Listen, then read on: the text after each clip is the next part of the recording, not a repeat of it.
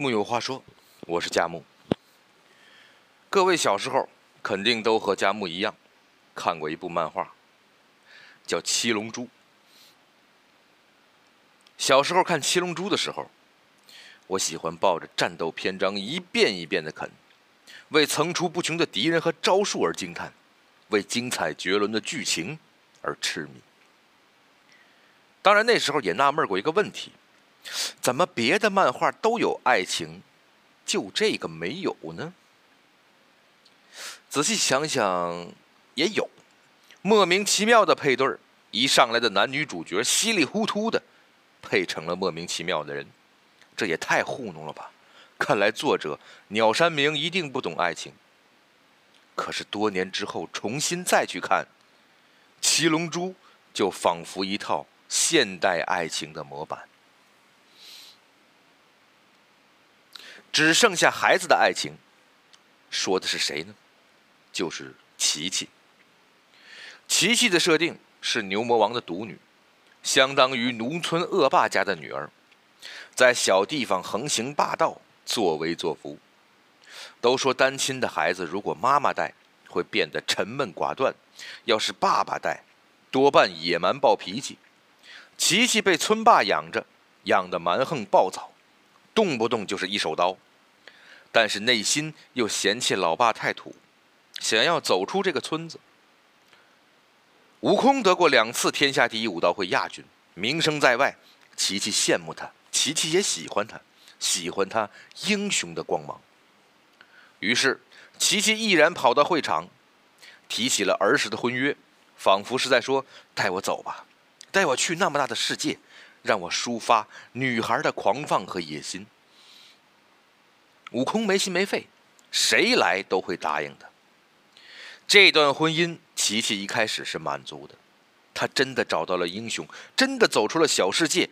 但是他很快就后悔了。他发现悟空除了打架什么都不会干，除了修炼什么都不懂。他是英雄，但除了英雄，他一无是处。生活不光是拯救世界，一个完全不关心、不照顾家庭，而且对未来没有一丝一毫规划的男人，就算再怎么强壮，女人也是不安的。琪琪只能把所有的精力都放在了孩子午饭身上。两岁拜学外语，三岁上补习班，不许他跟着爸爸练武功，必须上最好的大学。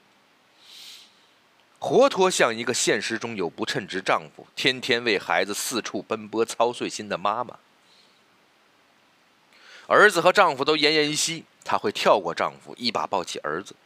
在听说儿子认识了超级大富豪的女儿后，毫不掩饰地问儿子什么时候结婚。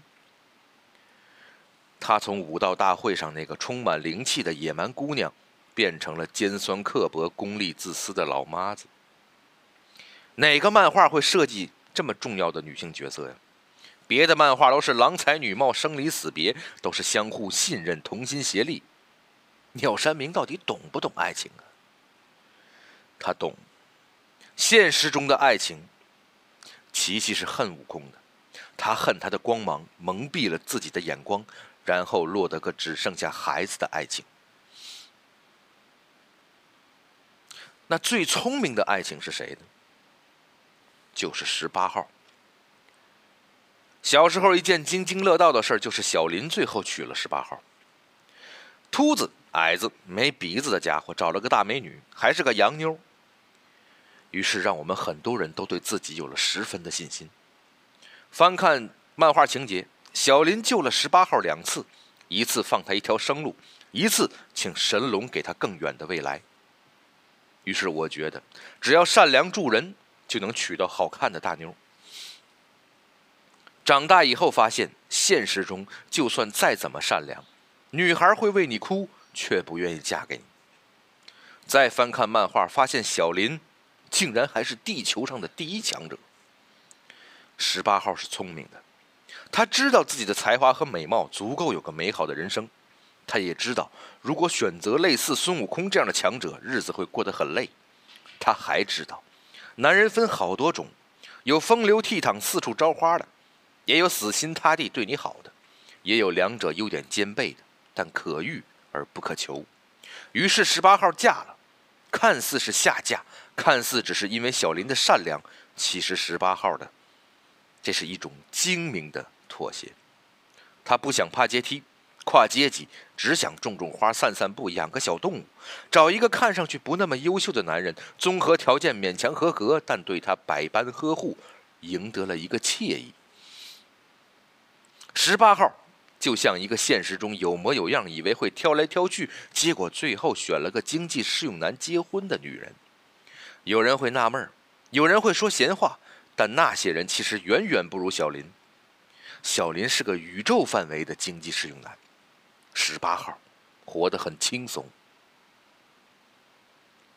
七龙珠里还有什么样的爱情呢？天真幼稚，但是有人帮忙兜着的爱情。说的是谁呢？就是撒旦的女儿比迪利。现实中，不门当户对的爱情早晚会出问题。因为一开始的热情一旦褪去，剩下的就是无穷无尽的矛盾和利益分歧。但比迪利和孙悟饭不是，比迪利是富家小姐，同样的单亲，父亲是个名人家富豪，于是情况有了些微妙的不一样。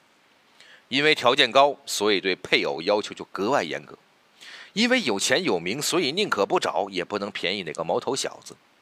富的不能丑，帅的不能矮，十全十美的还必须能打。说白了，老爸撒旦的潜意识有种病态的爱护，他不想让任何男性接近比迪利。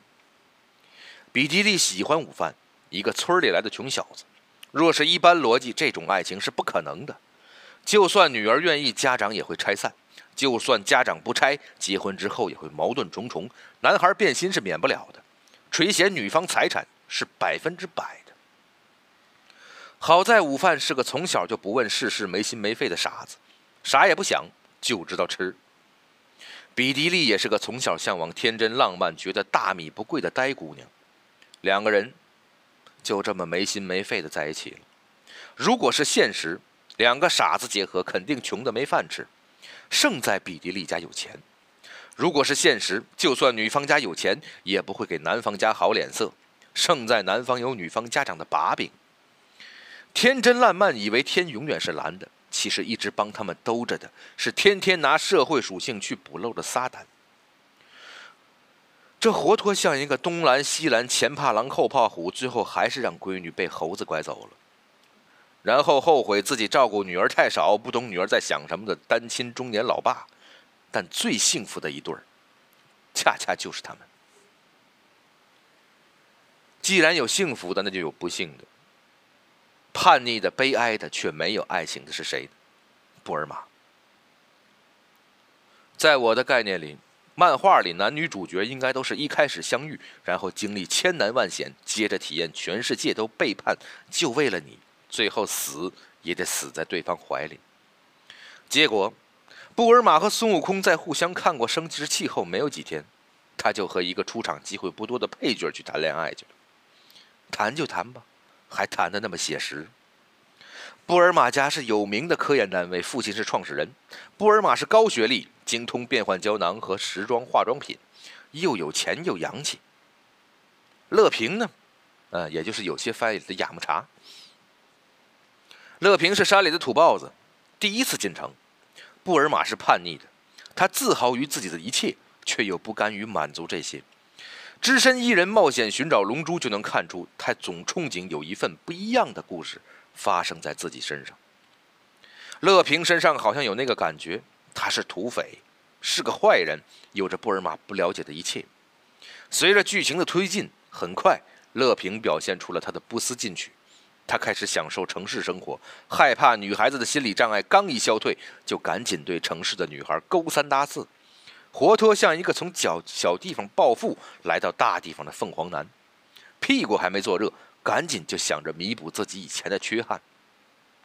其实他能获得更多，只要先忍住，继续把布尔玛哄高兴。谁想到身为配角的乐平野心实在太小，布尔玛失望了，于是分手了。热血漫画里的分手情节前所未有，闻所未闻。布尔玛家财万贯，他明白配偶理应门当户对，但他叛逆。他也发现悟空成了大英雄。在亚美克星上，布尔玛就自问自答：想不到悟空会成为这么强壮、厉害的男人呐！布尔玛为自己的叛逆付出了代价。布尔玛明白，这个时候回头，那前面的选择就成了笑话。为了证明自己，布尔玛选择了和悟空级别类似的贝吉塔。就算对方是个大坏蛋也无所谓。这段婚姻没有爱情，布尔玛自己是知道的。贝吉塔不会关心他，不会负起家庭的责任，甚至不会尽一丁点丈夫和父亲的责任。他是强者，一个倒插门的强者。同样是强者的布尔玛明白自己忍受不了软弱的维系，他一直坚强，就要继续坚强。因为叛逆而选择错误，就要一路吃掉这份叛逆的苦果。直到未来世界已经有着白发和皱纹的布尔玛，还是坚强地制造着时光机器，坚强地鼓励着特兰克斯，然后轻松地说：“你爸爸其实也很关心我。”布尔玛没有过爱情，她是悲哀的，活脱像一个只顾着浪漫而毁掉青春的聪明姑娘。其实《七龙珠》里还有一段爱情，不为人知的神秘爱情。蓝旗和天津饭。天津饭，一个浪迹天涯的武术家；蓝旗，一个杀人越货的大盗贼。他们私奔了，他们的故事肯定也有很多。如果《七龙珠》画外传的话，估计也能出整整十本。儿时的我曾经羡慕过天津饭，他等于娶了两个媳妇儿，一个温文尔雅、善解人意的大胸姑娘。一个火爆脾气、雷厉风行的大胸姑娘，